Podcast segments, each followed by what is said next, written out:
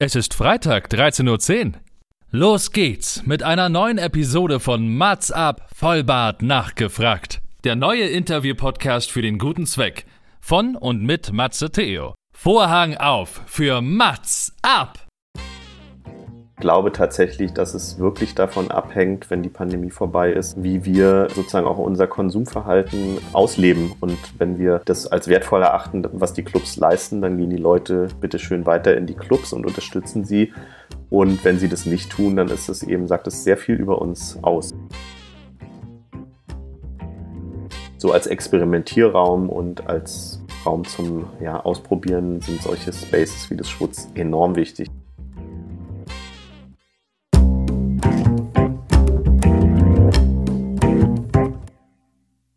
Mats ab, Vollbart nachgefragt ist noch ein neuer Interview-Podcast.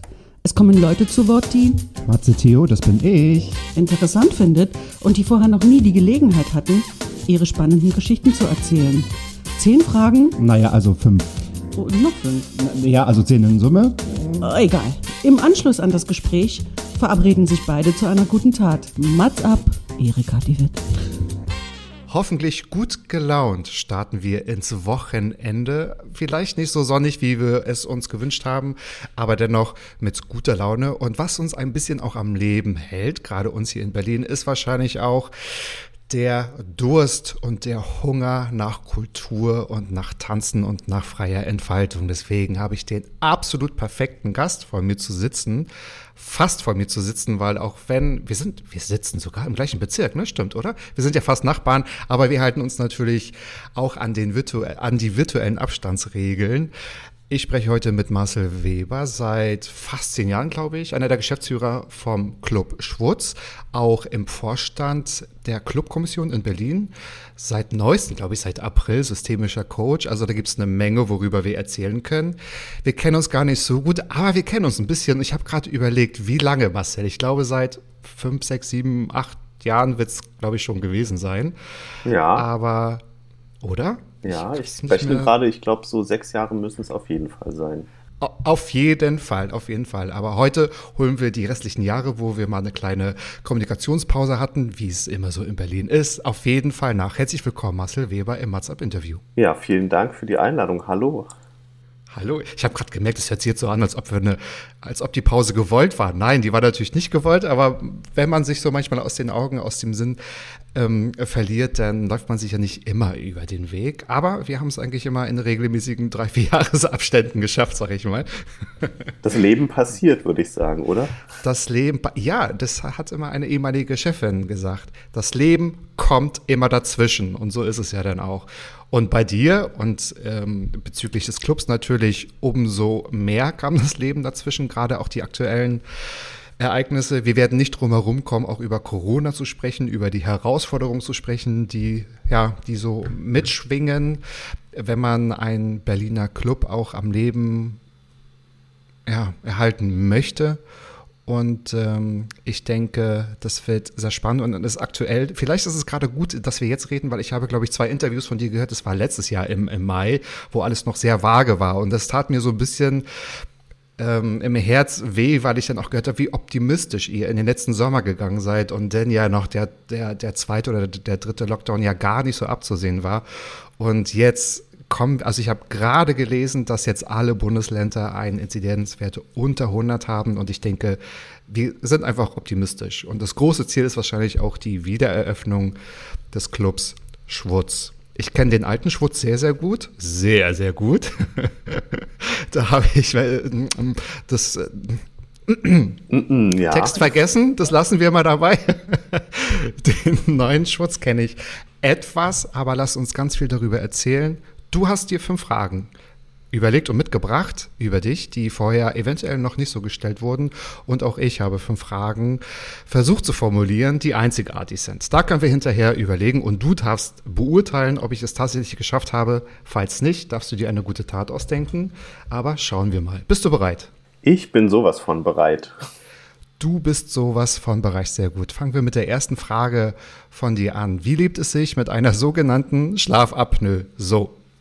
Ja, das ist eine gute Frage. Ach, wer hat sich die wohl ausgedacht? ähm, ich habe da gestern so überlegt, ähm, als ich diese Fragen äh, mir ausgesucht habe und dachte, ich fange mal mit was an, was vielleicht jetzt eher ungewöhnlich ist. Schlafapnoe ist ja äh, quasi die Tatsache, dass nachts äh, beim Schlaf der Atem aussetzt. Ähm, es, hat ein, ähm, es hat eine äh, medizinische Diagnose gegeben vor knapp anderthalb Jahren. Also ist ja auch alles etwas, was mich schon lange beschäftigt. Ich habe nämlich Schlafstörungen seit vielen, vielen Jahren und habe das immer nur auf den Stress geschoben. Und äh, mhm. das ist natürlich gerade in so einem Job, in dem ich arbeite, auf jeden Fall klar, sehr stressig auf der einen Seite und natürlich dann umso kritischer, wenn der Schlaf fehlt und habe ähm, lange, lange darum elaboriert und auch mit meinem äh, Hausarzt geguckt, was könnte es sein. Und es hat sich herausgestellt, es ist ein Schlafapnoe.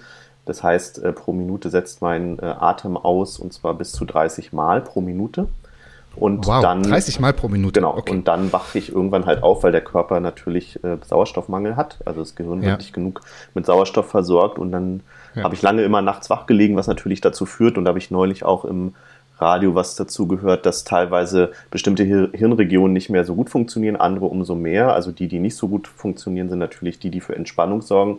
Und in den anderen Hirnregionen passiert eben das, was eigentlich nicht sein soll, dass ich nachts anfange, über das Leben und äh, die Welt nachzudenken und dann so irreale, surreale Gedankenkarussell äh, fahre. Und das ist sehr unangenehm. Mhm. Mittlerweile weiß ich, dass das behandelbar ist und habe jetzt so eine tolle ähm, Atemmaske, also ne, so eine Maske, die ich nachts aufsetze. Das hätte ich jetzt auch gefragt. Ja, ja, genau. Und das mache ich jetzt seit November und merke schon, auch wenn das natürlich ein Prozess ist, dass sich mein Schlaf sukzessive verbessert, ähm, auch mit der Aussicht, dass ich das wahrscheinlich mein ganzes Leben lang tragen muss.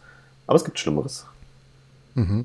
Ich hätte auch zuerst gedacht, man geht ja wahrscheinlich davon aus, dass du komplett so ein, so ein Jackleg wahrscheinlich hast, weil du ja viel auch abends arbeitest, beziehungsweise du bist ja nicht nur einer der Geschäftsführer, du bist ja auch, also DJ, du legst ja auch auf, zum Beispiel Madonna Mania ist ja, ist ja deine Party. Richtig.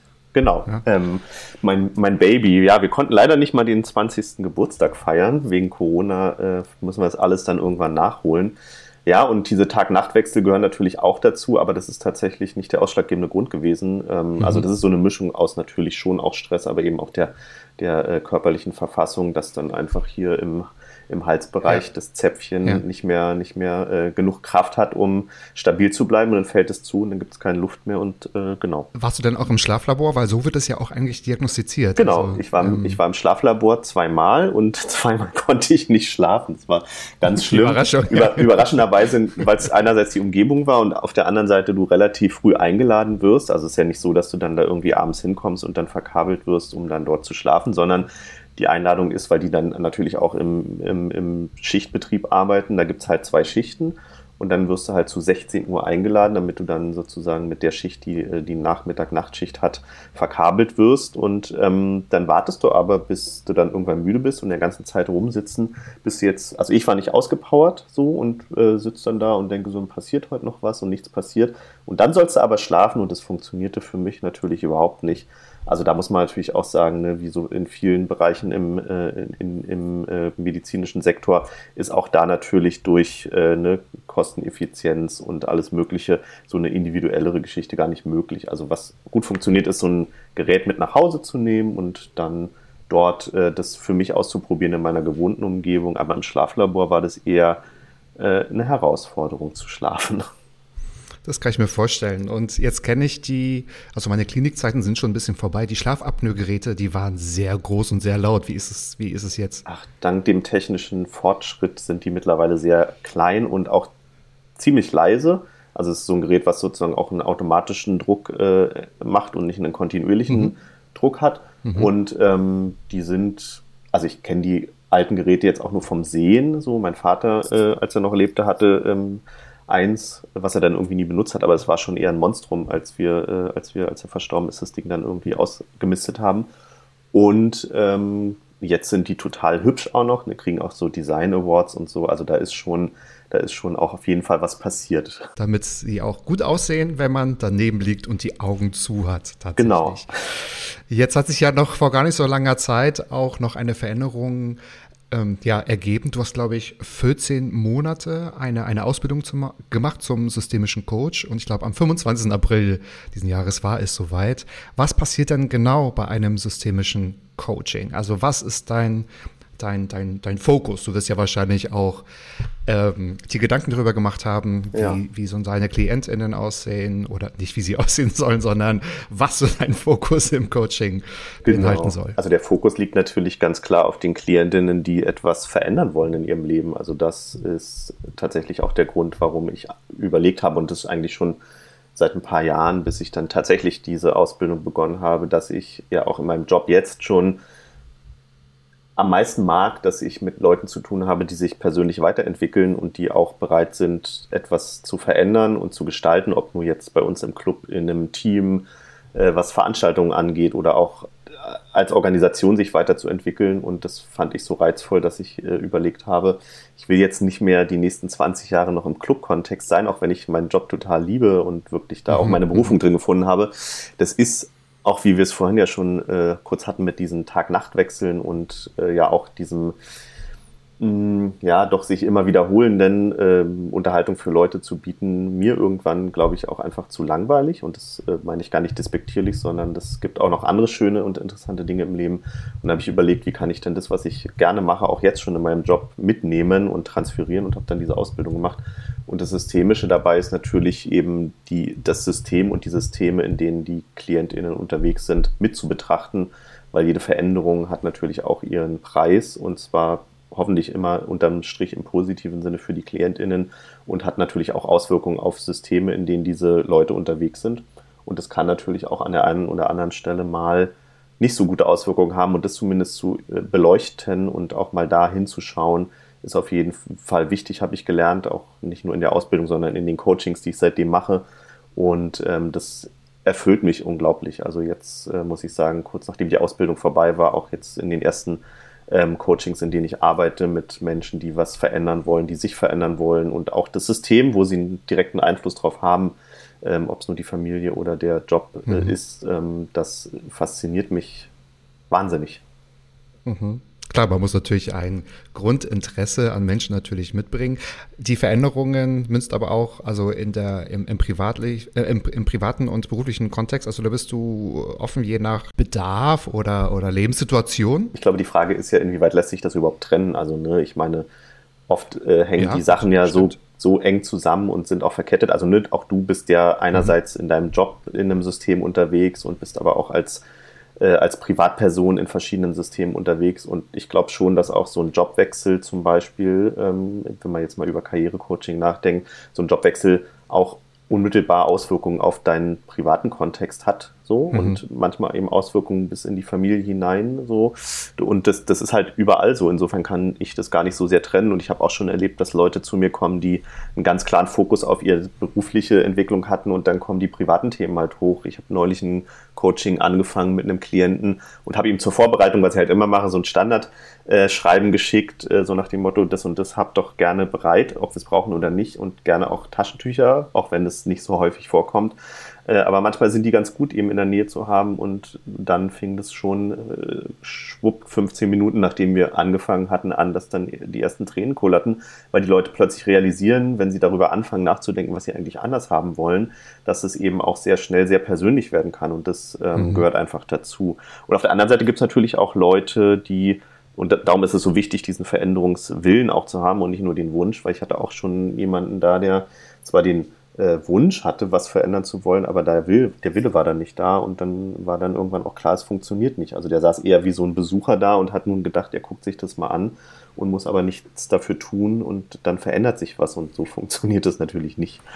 Ja, du hast dir wahrscheinlich die Zähne ausgebissen. Ich konnte das auch so ein bisschen ähm, im Social Media Bereich so nachverfolgen. Ich glaube, was auch so spannend war, wenn man sich ausbildet zum, zum, zum, zum Coach, wird man ja wahrscheinlich selbst gecoacht. Also ihr müsst euch ja ganz viel mit euch selbst befassen, um das vielleicht auch anwenden zu können. Und ich fand das ganz spannend, wie offen du das auch so preisgegeben hast und gesagt hast, wow, jetzt wurde ja, so ein, so ein, ein, Blick hat sich geöffnet für das und für jenes und jetzt kann ich alles andere anders hinterfragen. Das war wahrscheinlich auch eine Reise mit dir selbst wahrscheinlich. Auf jeden Fall, es war eine sehr intensive Reise, muss ich ehrlich sagen. Ich mache jetzt auch seit, glaube ich, fünf Jahren Psychotherapie Und äh, dann habe diese Coaching-Ausbildung dann angefangen. Also Therapie ist weniger geworden. Die Ausbildung hat dann sozusagen den Schwerpunkt in meinem, ja, auch in meiner Persönlichkeitsentwicklung eingenommen. Und ich kann das ehrlich gesagt nur allen, die sich das auch, naja, äh, da kommen wir dann wieder an den Punkt, leisten können. So, das kann sich eben auch nicht jede, jeder leisten. Ähm, aber ich kann es nur empfehlen und ich würde sagen, also aus meinem heutigen Blick auch als Geschäftsführer äh, von einem großen Club, ehrlich gesagt, also alle, die Führungskräfte sein sollen, äh, da würde ich jeder Firma empfehlen, die Leute so eine Ausbildung machen zu lassen, weil sie dann tatsächlich, glaube ich, viel bessere Führungskräfte sind. Oh, sehr spannend. Hier machen wir mal einen Cut, Walter. Habe ich eine Frage formuliert. Da gehen wir nachher nochmal drauf ein. Ich will noch nicht so viel verraten, ja. genau. Aber jetzt nochmal die letzte Frage hierzu zu dem Thema systemischer Coach. War das, also wann ist die Idee geboren? Also ist es jetzt was auch durch die Pandemie, weil man natürlich auch ein bisschen Zeit hat und weil man sich auch mit ganz anderen Dingen beschäftigen musste, ist es da entstanden oder war das schon vorher? Und so wie bei so vielen hat man das einfach jetzt umgesetzt in der Pandemiezeit. Wie war es bei dir? Also die Pandemie kam eher zufällig. Den, der Wunsch, der arbeitet mit mir schon seit bestimmt zehn Jahren. Da habe ich vor zehn Jahren, glaube ich, ah, das wow. erste Mal einen okay. Kontakt gehabt als Coachie selber von, von einer Person, äh, bei der ich äh, jetzt mittlerweile auch die Ausbildung äh, ablegen konnte. Also der hat mich damals gecoacht und ich fand es sehr interessant. Und irgendwie weiß ich noch wie, wie äh, heute, dass wir einen Termin hatten und ich kam zu ihm in sein Büro damals. Und der sagte zu mir, hey, weißt du was, ich habe ganz komischen Traum gehabt, ich habe geträumt, dass wir irgendwann mal zusammen arbeiten. Und dann ne, kichert ich halt so mit ihm, weil das sind ja oft so Sachen, die dann einfach mal so, keine Ahnung, reflektiert werden und dann nicht weiter wichtig sind. Ich habe da nie drüber nachgedacht. Und irgendwann vor fünf Jahren bin ich ein bisschen konkreter geworden. Also erstens kam eine zweite Person dazu, die mit mir das Schutz zusammenleitet, weil ich es alleine einfach nicht mehr geschafft habe. Gesagt habe, ich bin da überfordert. Und ich bin ja jetzt auch nicht so, dass ich irgendwie sagen könnte, ich habe jetzt irgendeine spezielle Ausbildung oder ein Studium gemacht, was mich prädestiniert dafür, Geschäftsführer zu sein, sondern es ist eher durch Zufall entstanden, diese ganze Situation und habe dann eben irgendwann angefangen zu überlegen, okay, wenn du das nicht ewig machen willst und gleichzeitig so einen Drang hast, das, was du eh schon im Alltag machst, noch mal ein bisschen zu professionalisieren, zu unterlegen, dann ist halt dieser Wunsch geboren, diese Ausbildung zu machen. Habe mich natürlich erstmal mit verschiedenen Leuten unterhalten, um zu gucken, wo haben die ihre Ausbildung gemacht, wie war das für die. Es gibt ja auch einen Haufen AnbieterInnen auf dem Markt und ja, ähm, da äh, wohlweislich eine gute Auswahl zu treffen, ist für mich zumindest nicht so einfach gewesen. Und am Ende bin ich eben ähm, an der Quadriga Hochschule gelandet, äh, die eine Akademie ausgegründet haben, wo diese Ausbildung mhm. zum systemischen Coach gemacht werden kann, weil sie einfach super hohe Standards ähm, setzen für sich selber. Genau, und dann ähm, habe ich ähm, beim Schwutz nachgefragt, inwieweit es eine Möglichkeit gibt, ganz oder teilweise die Ausbildung zu finanzieren, weil ich auch finde, dass ich mir das nach so vielen äh, Jahren äh, Verantwortungsübernahme für nicht so viel Geld dachte, verdient zu haben. Und dann haben wir uns darauf verständigt, dass es äh, das Schwutz übernimmt, diese Ausbildungskosten. Und dann war ich total happy, habe mich da angemeldet. Genau, und dann ging es los und dann kam Corona erst. Also es war sozusagen gar nicht geplant, dass äh, ich jetzt diese Zeit effizient dafür nutze und habe gleichzeitig dennoch die Zeit effizient dafür genutzt, weil das kam mir natürlich zugute äh, an der Stelle, dass ich mich eben auch äh, mehr auf diese mhm. Ausbildung konzentrieren konnte, als ich das im Alltag sonst hätte machen können. Wahrscheinlich. Und aus diesem Grund habe ich gefragt, weil das setzt ja auch in einigen dann doch einen Hebel ähm, nicht frei, aber um, die so eine Gedanken halt auch äh, leben und umsetzen wollen. Sehr toll. Also herzlichen Glückwunsch nochmal, ist nicht so lange her. Viel, viel, äh, viel, viel Glück und Erfolg damit. Jetzt kommen wir nochmal zum Thema Schwurz tatsächlich. Ja. Ich, ich war ganz überrascht, auch wenn ich schon seit, weiß nicht, gefühlt tausend Jahren in Berlin lebe, war mir nicht bewusst, dass ähm, der Club gibt es ja fast seit 45 Jahren. Ich glaube, nächstes Jahr ist es soweit. Also es ist wirklich eine extreme lange Zeit, eine sehr erfolgreiche Zeit. Und ähm, er hat, glaube ich, angefangen damals als der erste alternative queere Club, glaube ich, auch im Westen äh, von Berlin. Und ähm, das ist schon etwas her. Kommen wir mal zu deiner nächsten Frage. Wozu braucht es heute noch queere Safe Spaces? Ja, wozu brauchst du diese queeren Safe Spaces heute noch? Ähm, also die Frage ist vielleicht nicht ganz neu, allerdings auch immer wieder wichtig zu beantworten und zu besprechen, weil natürlich auch gerade in der Situation, in der wir jetzt leben, wo wir auch ja in unserer Gesellschaft merken, dass es da wieder zunehmend ähm, Verhärtungen gibt und auf jeden Fall auch Frontenbildungen, ähm, mhm.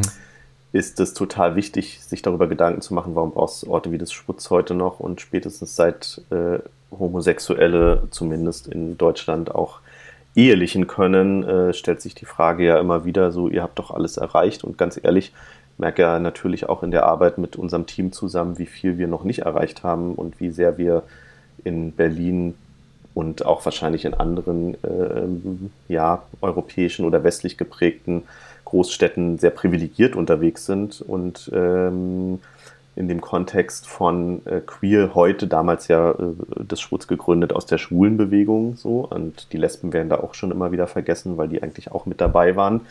Ähm, heute immer noch eine Existenzberechtigung für queere Spaces ist mehr denn je und die Pandemie auf jeden Fall eins zeigt, dass es ähm, sehr schwierig ist, gerade jetzt, wo es diese Spaces eben nicht gibt, wenn die Leute nicht ausgehen können und wenn die Leute nicht sozusagen in die Anonymität von Nachtleben auch abtauchen können, umso schwieriger ist und umso wichtiger ist, dass diese Spaces nach der Pandemie auch ähm, hoffentlich noch gibt. So, also wir arbeiten da irgendwie auf verschiedenen Ebenen daran, dass es bleiben wird.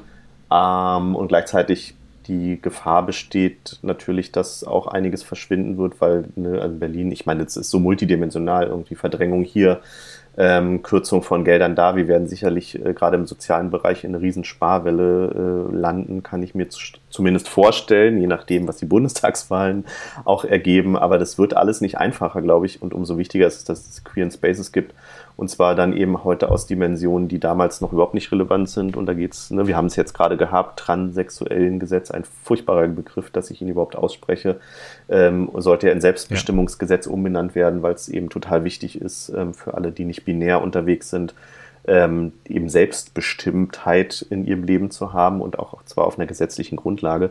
Ähm, und da gibt es so viele Themen, irgendwie, lass uns über Rassismus und lass uns über ähm, Repräsentation reden, lass uns über die Repräsentation von Menschen mit Behinderung im queeren Kontext reden. Da gibt es einfach so viel, was noch überhaupt nicht angepackt ist, also nicht mal ansatzweise. Und ähm, insofern, ja, braucht es diese Safe Spaces heute mehr denn je, glaube ich. Mhm. Und was wären das deiner Meinung nach für, für Safe Spaces? Du sprichst ja wahrscheinlich nicht nur von Clubs, sondern genau, ich rede mehr wahrscheinlich um Aufklärung und um Awareness, um Zusammensein und Entfaltung.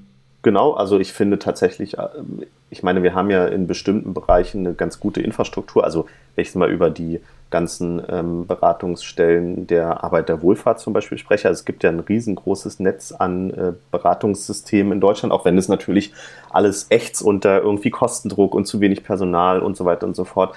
Aber das sind immer nur so Spezialthemen, also ne, dann ist es irgendwie ähm, Altenpflege oder dann ist es Familienberatung oder so und das findet halt vieles, obwohl es eigentlich intersektional ist, vieles nicht parallel statt. Also ne, auch alte Menschen können queer sein oder Menschen mit Behinderung und auch Familien sind heute queer. Also ne, reden wir über die Regenbogenfamilien oder ganz selbstgewählte äh, Lebensformen.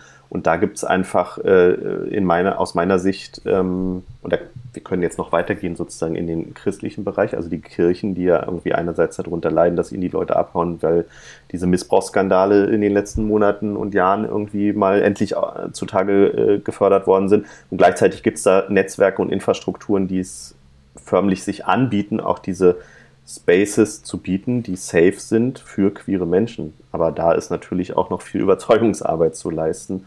Und neben dem, dass hier gerade in einer Stadt wie Berlin mit Mietpreissteigerungen das auf jeden Fall jetzt ja schon zu prekär ist, dass Beratungsangebote oft daran scheitern, dass sie gar keine Räume finden, die sie bezahlen können, um dort ihre Beratungsangebote anzubieten. Und das ist ähm, ein ziemlich krasser Kampf. Okay, also da muss auch auf, auf Bundesebene wahrscheinlich ganz viel passieren, aber da ist Berlin wahrscheinlich auch ein ganz guter Platz, um damit auch anzufangen. Deine nächste Frage ist sehr interessant und da sind wir jetzt natürlich alle sehr gespannt, das aus deinem Mund zu hören. Also als äh, ja, Chef eines Clubs, wie sieht die Clubkultur der Zukunft aus? Und ich frage mal vorher, was heißt da mal die Zukunft? Ist es jetzt einfach schon nach Corona? In meiner Vorstellung reden wir da über eine längere Zeitperspektive und Corona ist tatsächlich vielleicht an mancher Stelle ein Beschleuniger in positiver Hinsicht und in mancher in negativer Hinsicht. Ähm, und ich rede da eher von äh, einem längerfristigen Blick auf Clubkultur, weil auch schon vor Corona so ein paar Sachen wesentlich mehr in den Fokus gerückt sind, die lange Jahre überhaupt nicht im Fokus standen. Und da gehört als erstes für mich Awareness dazu. Also wie gehen wir eigentlich sozusagen miteinander um? Wie achten wir aufeinander im Clubkontext? Wie sieht Solidarität aus? Und auch da wieder, das ist ja, das ist ja eine intersektionale Geschichte. Also, ne, wie ist die Repräsentation von Frauen im, im Club-Kontext? In welchen ähm, Positionen arbeiten ähm, Frauen, äh, nicht weiße, nicht binäre Menschen? Ähm, also, ne, die Tatsache, dass es äh, in Berlin, glaube ich, wenn überhaupt fünf Prozent gibt von ClubmacherInnen oder Chefs, so, sage ich jetzt mal ganz salopp, und ich zähle mich dazu, die alle äh, äh, tatsächlich nicht dem männlich weißen cis-binären angehören, so. Ähm, das ist aber nicht die Zukunft unserer Gesellschaft und solange die Typen, und da zähle ich mich wirklich explizit dazu, in diesen Positionen äh, verharren, wird sich auch nichts ändern. Das heißt, da geht es ja darüber äh, nachzudenken, wie schaffen wir eine Situation, in denen ähm, ich zum Beispiel auf mein Privileg verzichte und irgendwann aus dem Schutz rausgehe. Und die Frage ist, wer kommt denn danach? Was passiert denn dann? Wie wird diese Stelle nachbesetzt? Und das ist auch in anderen Clubs total wichtig. Und auch in der Publikumsstruktur, in der Zusammensetzung, wer wird reingelassen, wer arbeitet an der Tür, wer hat das Sagen, wer legt dort auf, wer macht das Programm. Mhm. Und das könnte es mhm. ja natürlich endlos zählen. Und das sind Themen, die vor Corona schon aufgeploppt sind. Ähm, also so eine intersektionale Betrachtung. Und Awareness ist so der, der erste Schritt, eben äh, aufeinander zu achten und dann aber darüber hinaus diese ganzen Themen anzugehen. Es gibt in Berlin bis heute keinen offiziellen, zumindest Club, äh, der von einer nicht weißen Person gemacht wird. Und ähm, ich meine, das repräsentiert zumindest nicht das wieder, was ich, wenn ich rausgehe, auf der Straße an Menschen sehe. Und da, glaube ich, muss es anfangen, darüber nachzudenken, wie wir diese Leute auch empowern können, äh, selber diese Dinge in die Hand zu nehmen und äh, zu einem ja, erfolgreichen Kulturbetrieb zu machen. Also wenn ich dich richtig verstehe, meinst du auch, das wird natürlich auch durch das Publikum beeinflusst. Also die Leute, die draußen auf der Straße sind und die die Clubs oder die Clubkultur nutzen. Club ist ja nicht nur Club, also die Clubkultur ist, glaube ich, das richtige genau. Wort. Ja. Und es gibt eine viel höhere Sensibilität auch heutzutage. Also wenn ich es mir so teilweise junge Generationen angucke, die, ähm, die ganz anders mit Themen wie Gender zum Beispiel umgehen oder mit Themen wie Nachhaltigkeit ähm, verhandeln, also auch mit sich selber, weil sie einfach mhm. wissen, äh, der Planet ist, äh, ja, ich sage jetzt mal so ganz, kannst du wegpiepen, gefickt. Ähm, und das ähm, ist ihre Zukunft. Also, ne, das ist, ähm, da gibt es plötzlich ganz andere Ansprüche und auch ganz andere Anforderungen an so einen, an so einen Ort. Genau, neben dem, dass die Frage ist, was passiert denn da? Also das hat es ja in der Hochkultur und da zählen die Clubs ja jetzt auch bald hoffentlich dazu. Also ein bisschen ist noch zu tun, aber das hast ja in der Hochkultur auch. Ich meine, irgendwie fast alle Opern sind von weißen Cis-Männern aus äh, einer eurozentristischen Perspektive geschrieben und definieren heute Musik, die Literatur ähm, Theater. Also alles, was du findest, ist äh, aus dieser Perspektive äh, definiert und das ist aber nicht die Perspektive der äh, Gesamtbevölkerung, Gesamtbevölkerung auf dieser Erde. Also da gibt es einfach noch super viel zu tun. Ich glaube, es fängt damit an, dass wir anfangen, unsere eigenen Privilegien zu hinterfragen. Und zwar nicht aus, dem, aus der Perspektive, ich muss jetzt auf etwas verzichten, damit andere können, auch das, sondern ich möchte darauf verzichten, dass andere können. Also ne, nicht dieses Müssen, sondern auch dieses Wollen. Ja, ich überlege aber gerade, ob das immer nur Verzicht ist. Ich glaube, das ist die Angst von einigen, dass sie irgendetwas, ich meine, man hat ja so die, die Klischee-Headlines im Kopf, ähm, die kommen und nehmen uns was weg oder wie viel denn jetzt noch oder oh. was soll noch passieren. Das ist ja eigentlich, äh, heißt es ja nur, dass das Kriterium erschaffen wird, der Beste oder die Person, die am besten dazu passt, soll es halt auch ja. übernehmen oder soll das erstellen. Also es hat, ich weiß nicht, ob das was mit Verzicht zu tun hat. Ich finde das relativ. Na, ich glaube, das sind, ähm, ich glaube, das sind zwei Fragen. Die eine ist irgendwie, ja schon, ja. was hat das mit Verzicht zu tun? Und es hat auf jeden Fall was mit Verzicht zu tun. Und die andere Frage, die nie gestellt wird, ist, was gewinne ich und wir dadurch? Also, ne, was ist der, ja. was ist der Gewinn und der Nutzen davon? Und die Frage wird ja nie gestellt. Es wird ja sozusagen aufgehört bei dem Verzicht. Äh, griesgrämig da zu sitzen und zu jammern, irgendwie, irgendjemand nimmt irgendjemandem was weg und dann ist alles Kacke. So. Vor nicht allzu langer Zeit hat, glaube ich, Karin Ley oder Ley, ich bin mir jetzt gar nicht sicher, wie sie ausgesprochen wird, gesagt im Bundestag, egal ob es die Geige ist oder der Bass, der den Ton angibt. Wir brauchen die Clubs und das ist total super wichtig. Daher jetzt eine letzte und fünfte Frage. Was bedeutet es, dass Clubs als Anlagen kultureller Zwecke eingeordnet werden sollen? Ach, das bedeutet vor allem die Möglichkeit, diese Orte in äh, Ballungsgebieten wie Berlin, aber auch in anderen Städten und vielleicht auch ja irgendwann mal als Vorbild ähm, weltweit äh, zu schützen, indem sie eben nicht mehr einfach so ähm, verdrängt werden können, weil bisher, muss man dazu sagen, ist in der Baunutzungsverordnung, und das sind alles ganz schreckliche Begriffe, aber willkommen im deutschen Juristentum, ähm, in der Baunutzungsverordnung als ähm, Vergnügungsstätten eingeordnet sind. Das heißt, wir sind gleichgestellt mit Spielhallen und Bordellen und nun mag jedem sein Spieltrieb oder auch der Drang ins Bordell zu gehen gegönnt sein aber es hat halt eben keinen besonderen Schutz und äh, im Gegensatz zu zum Beispiel Theatern oder Opernhäusern, die der Hochkultur angehören und Anlagen kultureller Zwecke sind, sind diese Orte besonders schützenswert und dürfen eben auch nicht einfach durch irgendwelche rannahende Wohnbebauung äh, weggentrifiziert werden, sondern äh, müssen eben auch dort bewahrt werden. Und dann ist eben der, der mit der Wohnbebauung ranrückt, mit den super schicken Eigentumswohnungen dazu verpflichtet, dafür zu sorgen, dass das, was äh, die, diese kulturellen Orte eben an äh, Lärm produzieren, weil da nun mal Leute hingehen und wieder weggehen, ähm, mhm. dafür sorgen müssen, mhm. dass die tollen Wohnungen dann eben so geschützt sind, dass von da, von da, wo der Lärm herkommt, nicht mehr so viel ankommt. Und gleichzeitig ist es auch viel einfacher in Zukunft, wenn das dann eben auch mal in Sack und Tüten gegossen ist, dieses Gesetz, diese Novellierung des Baugesetzes, dass diese ähm, Orte eben auch leichter in der Innenstadt entstehen können, weil bestimmte Flächen explizit für Kulturnutzung zum Beispiel ausgewiesen werden. Und dann ist Kulturnutzung nicht nur das Theater und oder die Oper, um da mal bei diesen plakativen Beispielen zu bleiben, sondern auch der Club. Das ist es ja auch, genau. Es sieht ja gut aus, dass das so kommt und dann auch so umgesetzt wird. Wir hoffen natürlich alle, was jetzt im September 2021 äh, passiert. Ähm, aber ich finde das einen ganz wichtigen Punkt. Du hast gerade gesagt, okay, willkommen in, in der Juristensprache, aber viele, glaube ich, haben das gar nicht verstanden, warum das so essentiell ist, warum jetzt ein Club äh, Kulturgut sein soll. Ähm, das ist ja nicht nur, dass es irgendwie ist, wird ja nicht sonderlich mehr gefördert, sondern es geht ja auch darum, wie du gerade gesagt hast, also baurechtliche Maßnahmen umzusetzen. Man hat einen ganz anderen Stand und wenn das, du wirst ja vom weiß nicht, ob du vom Staat aufgefangen wirst, aber du hast ja den starken Steuerzahler im Rücken, der dich äh, auch, glaube ich, unterstützt. Und es hat ja, es prägt ja eine ganze Gesellschaft, würde ich fast sagen, wenn das gleichgestellt wird. Total. Und ich meine, man muss ja auch mal in der Dimension überlegen, wo ist denn der Unterschied zu, einem, zu einer Oper oder zu einem Theater? Also die meisten Clubs, und da rede ich nicht von Diskotheken, das ist wirklich nochmal ein feiner Unterschied. Die meisten Clubs zeichnen sich eben genau dadurch aus, dass sie ein kuratiertes Programm machen. Und das passiert ja. im Theater, in der Oper genauso. Und dass dort eben ähm, KünstlerInnen auftreten und dass dort sozusagen die Leute ähm, Unterhaltung bekommen und äh, eben nicht durch die Geige, sondern durch den Bass äh, zum Beispiel. Und auch das sorgt ja für einen mhm. gesellschaftlichen Zusammenhalt. Die Leute kommen dort zusammen mhm. und ähm, das ist einfach eine logische Weiterentwicklung auch und ein, ein, Abbild der Weiterentwicklung unserer Gesellschaft, glaube ich. Und dass der Staat einen dann auch noch sozusagen auffangen kann, wenn es sein muss. Ich meine, die meisten Clubs sind tatsächlich auch an Autonomie interessiert, um sich eben nicht reinreden zu lassen, was für ein Programm da passiert. Und insofern ist es auch nur eine Anerkennung der logischen gesellschaftlichen Weiterentwicklung mhm. und das finde ich nur konsequent. Auch hier, es muss ja kein Verzicht sein. Vielleicht hier die Frage, was kann ich zusätzlich gewinnen?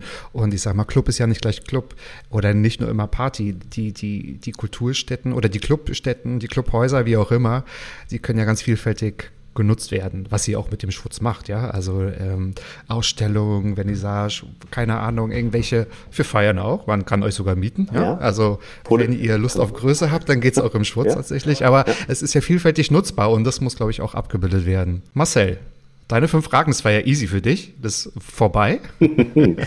Vielen Dank dafür. Jetzt würde ich mit meinen Fragen, mit meinen fünf Fragen um die Ecke kommen. Und ich bin gespannt, was du zu sagen hast. Nochmal zur Erinnerung, liebe ZuhörerInnen, sie sollen einzigartig sein und wir erfahren hinterher, ob mir das gelungen ist.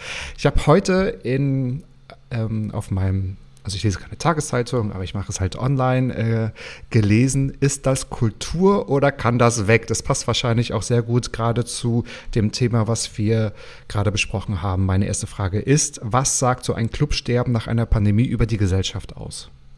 Und ich will noch mal kurz in Klammern setzen, Clubsterben hat nicht mit der Pandemie angefangen, es hat schon vorher angefangen, aber das wird jetzt natürlich, kommt jetzt noch mal eine finanzielle Rolle, die das wahrscheinlich verstärken wird. Das ist eine gute Frage. Ich äh, lese gerade das Buch Why We Matter und ähm, ich glaube, das hat, äh, sagt viel darüber aus, wie wir heutzutage ähm, und nicht nur heutzutage, sondern schon eine ganze Weile in einem System leben, das Kapitalismus heißt und tatsächlich vor allem es um Konsum geht und unser Konsumverhalten. Und ich glaube tatsächlich, dass das Clubsterben, wenn es dann so stark ist, was ich immer noch nicht mir wünsche und auch nicht hoffe nach der Pandemie, einen Ausdruck äh, verleiht über unser Konsumverhalten und über das, äh, was uns wichtig ist. Ich meine, ähm, wir konnten bis jetzt zumindest aus dem Blickwinkel und der Perspektive, die ich habe, sehen, dass es eine unglaublich große Solidarisierung von Anfang an gab, seit die, seit die Clubs im letzten März geschlossen worden sind und davor tatsächlich auch ein Verdrängungseffekt stattgefunden hat, der dazu führte, dass der eine oder andere Club verschwunden ist. Und gleichzeitig sehe ich das aber auch an unseren Mitgliedszahlen in der Clubkommission, dass durch die äh, stetige Steigerung unserer Mitgliedszahlen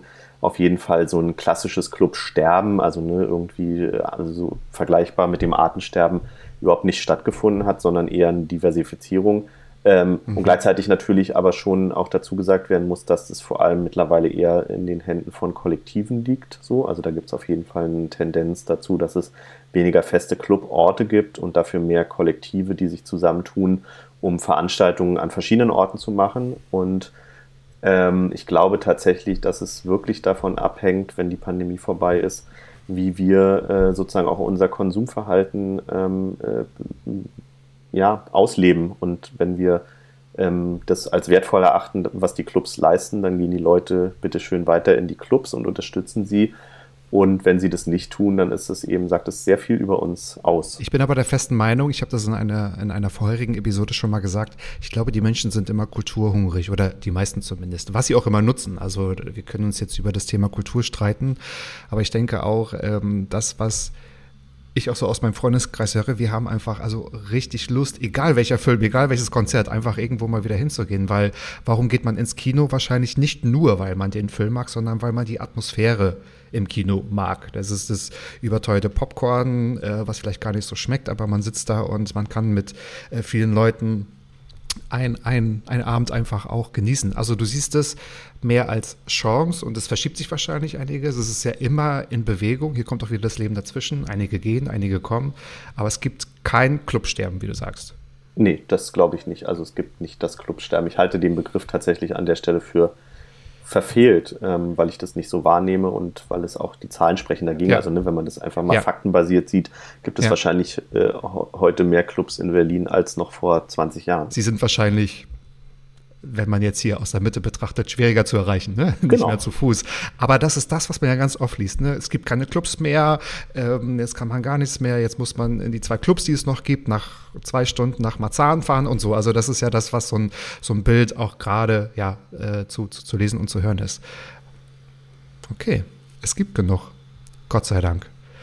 Gott sei Dank. Jetzt habe ich gelesen, da war ich ein bisschen überrascht. Ich glaube, du hast im Jahre 2000, also man muss ja schon sagen, vor 21 Jahren angefangen, irgendwie dich mit dem Schwutz, mit dem alten Schwutz noch, ja, in, in Kontakt zu treten, beziehungsweise in Verbindung zu setzen. Ich glaube, du hast mit einem Praktikum angefangen vor 21 Jahren und jetzt seit fast zehn Jahren einer der Geschäftsführer. Inwiefern unterscheiden sich denn die Vorstellungen von damals im Vergleich zur Re Realität von heute, einen Club in Berlin zu besitzen? Wie unterscheidet sich das? Das ist eine gute Frage. Also ich glaube tatsächlich der größte Unterschied ist, und das habe ich auch nicht realisiert, dass es so ist, dass du als Club unglaublich viel an Projektion erfüllen sollst. Und ich glaube, das ist eine ähm, sich ständig wandelnde Erwartungshaltung gibt, vor allem des Publikums und auch der Mitarbeitenden, was so ein Club sein soll. Und im Idealfall ist es die berühmte eierlegende Wollmilchsau, die es natürlich mhm. nicht gibt. Und mhm. ähm, dass zwischen Anspruch und Realität oft ein riesen Gap ist. Und die Aufgabe, glaube ich, ist zu versuchen, diesen Gap kleiner zu machen. Also ne, diese Lücke zwischen, wie soll der Club im Ideal, in einer idealen Welt sein und wie sieht er in der Realität aus, zu versuchen, ähm, über die Zeit diese, diese Lücke immer kleiner werden zu lassen. Und das ist die größte Herausforderung, die ich gemerkt habe, weil natürlich auch es erstmal gut ist, so eine Vision davon zu haben, ne? in einer Welt zu leben, in der Gleichberechtigung herrscht, nicht nur zwischen Männern und Frauen, sondern zwischen allen Geschlechtern und Identitäten, dass wir ähm, sozial ähm, arbeiten dürfen, aber nicht, weil wir müssen, also ne, weg von dieser Idee der Lohnarbeit, dass es gut ist, in einer idealen Welt ähm, ähm, das, was wir machen, gut vereinbar ist mit der Umwelt und äh, so weiter und so fort. Und da ist aber, wenn das Bewusstsein da ist, wir als Club verbrauchen Strom, wir ähm, kaufen Sachen ein, die wir wieder verkaufen, es entsteht Müll, es äh, wird, keine Ahnung, ähm, es wird CO2 produziert, ob wir wollen oder nicht. Ähm, das, das ist einfach dann die Realität und ähm, dann zu gucken, wie schafft man solche Lücken zum Beispiel zu füllen. Und das sind ja Parallelprozesse, die passieren. Also ne, äh, ob das nur die Repräsentation der Menschen, die im Schwurz arbeiten ist, das kannst du äh, ändern, aber es braucht seine Zeit, bis die Repräsentation sich verändert hat und es auch sichtbar und spürbar ist. Und es ist genauso mit dem äh, Umstieg auf Ökostrom ist ein erster Schritt getan, aber natürlich sind wir immer noch nicht klimaneutral oder klimapositiv. Und ähm, da habe ich schon gemerkt, also zwischen der Utopie, die immer auch erhalten bleiben muss, und der Realität ist auf jeden Fall die Lücke, die es zu füllen gibt. Und das ist eine, ähm, glaube ich, nicht endende Aufgabe. Mhm. Passt ja auch wieder inhaltlich zu der Frage, wie sieht die Zukunft der Clubs aus? Ne? Jetzt nicht nur in Berlin gesprochen, sondern auch weltweit tatsächlich auch. Okay, ich bin gespannt. Ich bin gespannt. Nina Hagen, das fand ich sehr interessant. Ah. Hat ihren 45. Geburtstag, vielleicht ahnt sie schon, was kommt, ihren 45. Geburtstag im, im damals alten Schwutz noch gefeiert, ist ja auch schon ein bisschen her. Und da standst du tatsächlich auf der Bühne das allererste Mal in Drag. Wie wichtig sind denn deiner Meinung nach queere Clubs für die alternative oder individuelle Entfaltung eines jeden? Wir hatten so ein bisschen eingangs schon drüber ja. gesprochen. Ähm, enorm wichtig. Also ich kann da nur aus meiner Perspektive sprechen und von Menschen, die ich beobachte, die das eben auch im Schutz getan haben. So als Experimentierraum und als Raum zum ja, Ausprobieren sind solche Spaces wie das Schwutz enorm wichtig. Ich habe jetzt gerade den frischen Podcast mit Bambi Mercury gehört und ähm, sehe aber. Liebe so, Grüße. Ja, genau, liebe Grüße, Bambi. Ähm, und sehe so viele Menschen, seit ich im Schwutz bin, und du hast es ja gesagt, 21 Jahre ist sie jetzt schon, die genau diese Plattform und diesen Raum und diesen Space brauchten, um sich selber zu entdecken, entfalten zu können. Und für mich war das damals eine große Befreiung, einfach äh, so eine Idee im Kopf zu haben und mir dann ein paar, ähm, äh, paar Faunfedern ins Gesicht zu kleben auf meine Wimpern und mich zu schminken und dann da zu, äh, zu performen ähm, für Nina Hagen, die äh, ihren Geburtstag feiert. Ich kann es, also tatsächlich, wenn ich heute noch dran denke, das war so Gänsehaut-Moment für mich, ähm, weil das auch alles so spontan war. Und das ist einfach toll, so einen Raum zu haben, wo du nicht dafür beurteilt wirst, sondern du einfach machen kannst. Und selbst wenn Leute das dann beurteilen oder ihre Meinung haben, dann ist es völlig in Ordnung. Ähm, und du musst dich nicht darüber ja, du musst dich nicht dafür rechtfertigen, warum du das jetzt tust und musst auch nicht darüber nachdenken, was du jetzt tust, sondern machst es einfach und guckst, was passiert. Und du bist mhm. dann in einem Umfeld, das sehr wertschätzend und sehr wohlwollend mit dir umgeht. Und das ist natürlich was, was ähm, ich jedem wünsche, auch solche Erfahrungen machen zu können. Und dafür sind solche Orte gerade für Queers enorm wichtig. Ja. Und ich finde mal auch, viele unterschätzen es halt und sagen, man muss immer erst zu sich finden, wenn man komplizierte Gedankengänge hat oder irgendwelche schwierigen Erfahrungen. Ich glaube, vieles passiert ganz einfach mit Spaß. Und das kann man halt in einem Club machen, wenn man halt auch auf Gleichgesinnte trifft. Es geht ja nicht darum, dass sich jetzt jeder als Shrek verkleiden soll, sondern es geht ja darum, dass man einfach, man wird nicht beurteilt, man kommt, ähm, ja, man trifft unterschiedliche Leute, man kann sich kennenlernen und man kann sich austauschen und man ist auch trotzdem unter sich. Also wenn sich dann doch, weiß nicht, 50 Leute entscheiden, einfach als Drag aufzutauchen, dann wird das gefeiert. Ja. Dann wird das nicht diskutiert und auch nicht äh, wirklich auseinandergenommen, sondern dann wird es einfach gefeiert. Ich glaube, das ist das, was wir vielleicht auch gerade am meisten vermissen, tatsächlich auch. Ja. Ich habe dich ja vorhin einmal ja nicht unterbrochen, aber ich habe gesagt, stopp. Wir schieben. Stopp, wir schieben die Inhalte auf meine vierte Frage. Was hilft dir als systemischer Coach in Krisenzeiten, die wir jetzt haben, eure um die 100 Mitarbeiter zu führen, wenn wir über den Club Schwutz sprechen? Also das, was mir am meisten. Ich weiß nicht, ob es noch 100 sind, ja. aber die Zahl habe ich noch so im, im, Genau, es sind ein paar weniger geworden tatsächlich. Ja, ähm, wahrscheinlich. Traurigerweise genau. und vielleicht auch zum ja. Glück für die, die jetzt äh, tatsächlich sich äh, um einen Job bemüht haben, weil sie es einfach mussten. Also ne, es ist ja so, dass mhm. ein Großteil der Leute, die im Schwutz arbeitet, äh, in, bei den Veranstaltungen nur arbeitet und dann auch oft neben dem Studium zum Beispiel. Mhm. Und mhm. Äh, nun studieren die meisten irgendwie zu Hause weiter und brauchen aber eben die Einkünfte ähm, aus einem Nebenjob, um sich ihr Studium und ihr Lebensunterhalt zu finanzieren.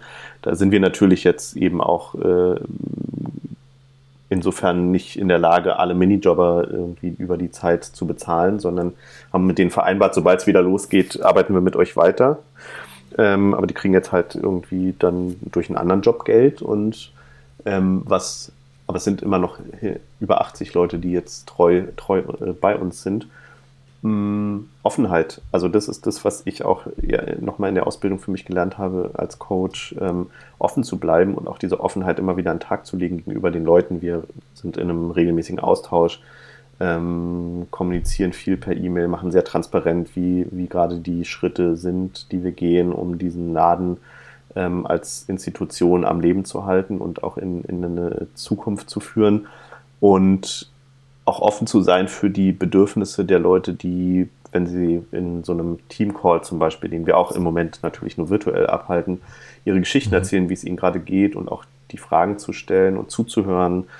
Mm, das ist das, was mir durch die Krise geholfen hat, auch immer offen zu bleiben für das, wie es anderen geht. Und ähm, das schafft natürlich einerseits so eine Verbundenheit, okay, wir sitzen alle in derselben Situation und wir können sie alle nicht ändern, wir können Corona nicht verschwinden lassen und gleichzeitig können wir aufeinander Acht geben, können einander zuhören, können uns Unterstützung geben. Also wenn es da irgendwo mal kriselt, auch zu sagen, hey, okay, ich persönlich kann dir nicht weiterhelfen, allerdings kann ich dein Anliegen mal irgendwie in mein in unser Netzwerk tragen und gucken, was da an Reaktionen rauskommt und sich einfach gegenseitig zu unterstützen. Und ich glaube, Offenheit ist tatsächlich das, was am allermeisten ähm, mir geholfen hat, bis jetzt durch diese Krise zu kommen. Ja, also be open. Mhm.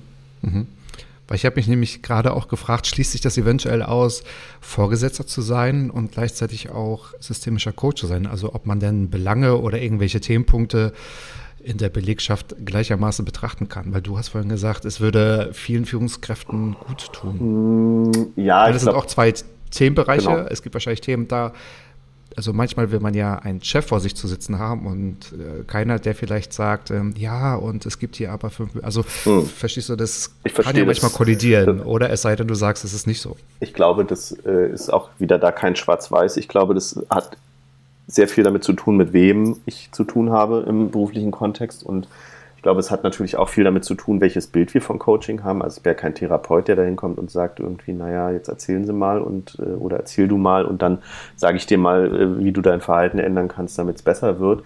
Sondern äh, das meine ich so mit Offenheit. Offenheit hat ja auch was damit zu tun, offen zu sein in meiner Kommunikation, ähm, selber zu sagen, okay, also ne, ich bin jetzt in meiner Rolle und in der Haltung unterwegs und das kann auch zum Beispiel in einem beruflichen Kontext problematisch sein. So, also ne, ich bin halt auch mhm. immer Vorgesetzter und ähm, kann das nicht ja. abstreifen. Ne? Ich bin ja so, wie die Leute Eben. mich sehen. Und ähm, auch wenn ich mir das vielleicht anders wünsche, in, in, bestimmten Kontexten sehen die Leute einfach auch immer den Chef mit dabei. So auch wenn ja. ich ein gutes und Verhältnis habe. dich ja auch. Genau, und das, so. ist, das ist ja das ja. Entscheidende. Insofern, glaube ich, ist Offenheit auch ein offener Umgang mit der Situation, zu sagen, okay, ich habe jetzt diese Ausbildung gemacht, ich habe jetzt bestimmte Techniken erlangt. Ähm, und natürlich ist die Angst immer dabei, dass Leute manipuliert werden, dass sie äh, vielleicht durch bestimmte, bestimmte Erlebnisse, die sie mit mir haben, sich nicht so gut fühlen. Und ich finde, auch da braucht es eine Sensibilität und eine Offenheit, das mitzukriegen und dann zu fragen, hey, wie geht's dir denn jetzt gerade damit? Ähm, weil es bringt mir am Ende des Tages nichts, wenn Leute sich nicht wohlfühlen. So. Und deshalb ist es, glaube ich, so wichtig, auch damit offen umzugehen und zu sagen, hey, ich bin mhm. halt in dieser Rolle und bringe das mit und das ist meine Haltung. Und äh, inwieweit funktioniert das für dich oder auch nicht. So. Mhm. Glaubst du, das sind neue Skills, die eine moderne Führungskraft wirklich kennen sollte, können sollte? Also wenn du mich persönlich fragst, was du ja gerade tust, dann sage ich ja. Ich Richtig. Sehe, ich glaube, das sehen andere vielleicht nicht so und ich für mich kann sagen, dass sich mein Führungsverhalten auch nochmal dahingehend geändert hat, weil äh, Offenheit sozusagen das eine ist und Vertrauen das andere. Also für mich ist ganz klar geworden, ich vertraue meinen Kolleginnen und Kollegen, und ich sage jetzt bewusst nicht MitarbeiterInnen, weil natürlich stehen viele und die meisten hierarchisch unter mir. Aber ähm, am Ende arbeiten wir zusammen an einem Projekt und das ist auch so meine Einstellung. Ich bezeichne mich selber äh, als Teamplayer und dafür brauche ich aber das Vertrauen in die anderen und brauche gleichzeitig auch das Vertrauen von den anderen in mich, ähm, dass, dass alle dafür sorgen, dass wir ein gemeinsames Ziel haben und alle dafür sorgen, dass sie das Beste dafür geben, dass es erreicht werden kann. So. Und da passieren auch mal Fehler und so. Und dann geht es ja nur darum, wie gehe ich damit um. Und dann sage ich halt manchmal, ey, habe ich mir anders vorgestellt, habe einen Fehler gemacht, tut mir leid. Also Ähm, und so erwarte ich das eben auch von meinen Kolleginnen und Kollegen, dass sie ähm, einerseits glauben können, sie dürfen Fehler machen und werden dafür nicht bestraft, mhm. sondern werden mhm. ähm, im, im, besten Fall belohnt durch Erfahrungen, die sie machen. Und ähm, genau, das eben aber auch offen anzusprechen, zu sagen, hey, tut mir leid, ich habe mir das anders vorgestellt, ich äh, habe es verbockt irgendwie, wie können wir es denn jetzt zusammen nochmal angucken und wie, wie geht es besser? So. Ja, das ist aber in der Tat, glaube ich, ein neuer Aspekt, weil viele kommen ja daher, dass man in Anführungsstrichen, die kann man jetzt nicht sehen, aber vielleicht kann man sie hören, bestraft wurden, weil irgendwelche Sachen nicht fristgerecht oder nicht ordentlich oder warum auch immer ja. äh, erledigt äh, wurden. Und ich denke, das ist, ähm, ich hoffe, da gibt's noch, weil es ist auch so, so ein persönliches Anliegen von mir, dann auch noch mal eine Weiterentwicklung, nicht nur, wir reden jetzt alle über New Work, dass wir auch über New Leadership sprechen. Ja. Ich denke, wir sind schon, wir sprechen ganz viel über äh, agiles Führen, das geht schon in die richtige Richtung, finde ich, aber ja, da ist das, was so das systemische Coaching, gibt ja noch ganz viel mehr, ja. viele Aspekte sind dann, glaube ich, noch ähm, notwendig. Ja, was ich daran auch noch so spannend finde, ist, dass ja, es gibt nicht diesen einen Weg und es gibt auch nicht dieses eine Idealbild. Genau. Und das ist aber das, was Richtig. ich merke, also Richtig. auch bei uns selber, wir sind jetzt ein relativ kleines Team, das äh, seit Corona den Laden da am Laufen hält. Und auch da haben wir angefangen, sozusagen unser Führungsverhalten miteinander als Gruppe zu ändern. Und es ist auch Arbeit. Also auch das muss man auch äh, irgendwie immer sagen, das passiert ja nicht einfach so, dass ich jetzt eine andere Haltung einnehme und dann funktioniert es im Zusammenspiel mit allen anderen, sondern das ist, wenn wir auf der Beziehungsebene gucken, dann ist das Beziehungsarbeit äh, auch in so einer Gruppe von drei, vier, fünf Leuten da überhaupt erstmal auf einen gemeinsamen Standpunkt zu kommen, von dem aus wir dann da weitergehen. Also das ist schon immer auch wichtig zu sagen, also auch so Veränderungen wie ich es ja vorhin schon sagte, hat immer ihren Preis und ob ich mich mhm. nun selber verändere, dann kostet es auf der anderen Seite was und bringt mir aber eben auch ganz viel. Ne? Also das ist dann eben der Gewinn, den ich ja. daraus ziehe. Und für eine Gruppenentwicklung ja. ist es genauso. Und wenn wir sagen, wir wollen eine, äh, eine andere Führung im Schwutz haben, dann bedeutet es erstmal ganz viel Arbeit, die wir alle investieren, um mhm. zu dieser Veränderung zu kommen, weil wir uns eben einen Gewinn daraus erhoffen. So. Genau. Und auch mit der Frage, mit welchem Ziel, weil ich denke auch, du bist ja die Führungskraft, die dein Team fordert. Also wenn da ganz viel, wenn es, wenn die noch im Storming sind, wenn da noch ganz viel Konfliktpotenzial ist, dann bist du ja eine ganz andere Führungskraft, weil du andere Skills oder andere Sachen ähm, zutage bringen musst oder sie führen musst oder so. Das ist ja, ja, ja. wahrscheinlich ganz, ganz unterschiedlich, ganz spannend. So, Jetzt komme ich schon, ich glaube es war es gar nicht, aber zu meiner letzten und zehnten Frage. Was genau ist jetzt schon so gut, lieber Marcel, dass du möchtest, dass mehr davon passiert? Auch das ist eine gute Frage. Also was jetzt schon so gut ist, dass noch mehr davon passiert, ist, dass durch Corona ziemlich deutlich wurde, wie, wie Solidarität funktioniert und wie wichtig die ist. Und ich finde, davon darf es noch viel mehr geben, auch wenn wir alle wieder uns endlich irgendwie in die Arme fallen können und miteinander schwitzend mhm. im Club rumstehen können oder auch in einer Podiumsdiskussion sitzen ähm, oder ach überhaupt, das hat ja gar nicht nur was mit dem Club zu tun. Also ich finde einfach diese Solidarität miteinander, aufeinander zu achten, ähm, sich gegenseitig wertzuschätzen, offen zu sein, auch für die Veränderungen, die ja zwangsläufig anstehen ähm, und äh, da denke ich jetzt vor allem an sozusagen Klimawandel ähm, als äh, Big Topic, der nur so gerade so ein bisschen in den Hintergrund gerückt ist.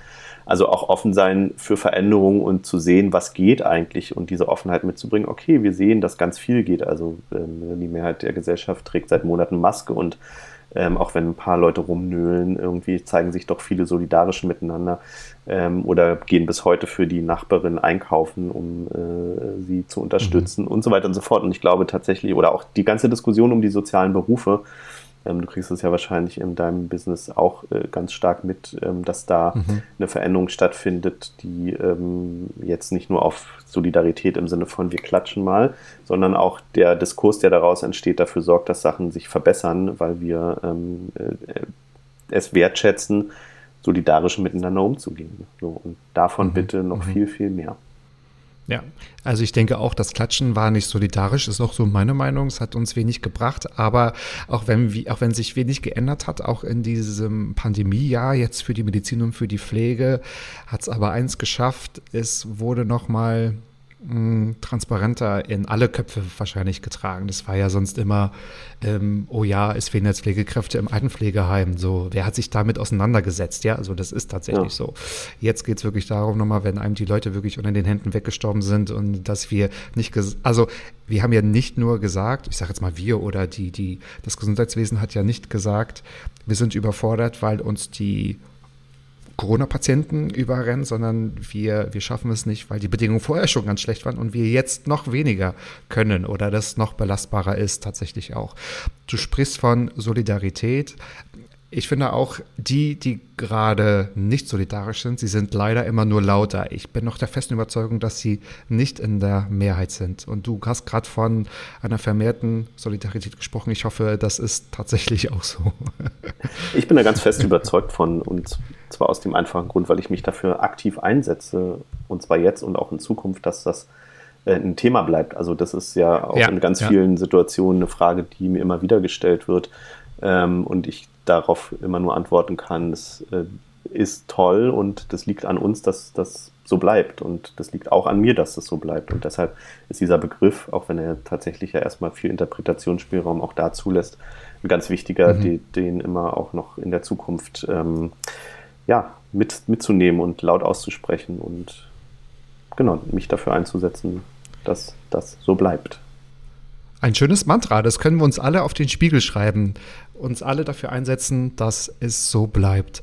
Lieber Marcel, jetzt habe ich fast bei jeder Frage gehört, äh, wow, eine gute Frage. Jetzt ist natürlich ganz spannend für mich. Habe ich es geschafft, dir einzigartige Fragen zu stellen? Das hast du geschafft. Ich habe tatsächlich gerade nochmal Revue passieren lassen und die Fragen kamen vielleicht in anderer Form auch schon mal vor oder beziehungsweise habe ich auf ähnliche Fragen schon mal auch mhm. ähnlich geantwortet, aber so tatsächlich noch nicht. Chapeau. Wir können nicht besser in ein Wochenende starten. Ich glaube, das haben wir uns jetzt regelrecht verdient tatsächlich. Ja. Ich bedanke mich sehr für das Gespräch. Ich finde es super, dass du heute mein Gast warst und äh, ich hoffe, du hattest genauso viel Spaß wie ich heute.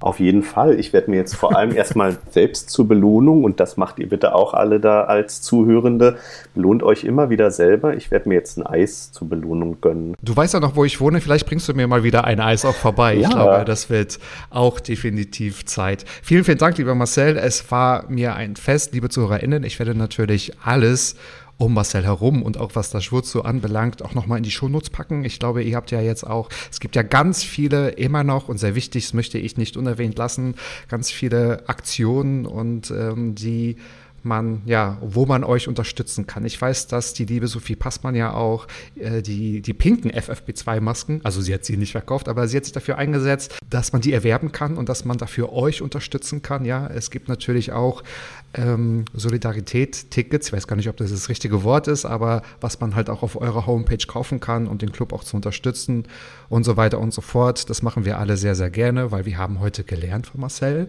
Ähm, ich bin daran, also es liegt an mir, das Ding sich einfach verbessern. Und ich möchte dieses Interview mit einem Zitat von dir beenden. Und zwar, wofür stehen wir? Für keine Gefahr für Leib und Seele, für kühles Bier und guten Sound. Lieber Marcel, schönes Wochenende. Vielen Dank. Ciao. Tschüss. Mats Klappe, Ecke die erste. Hallim, hallim. Ja. Mann, du bist gefeuert.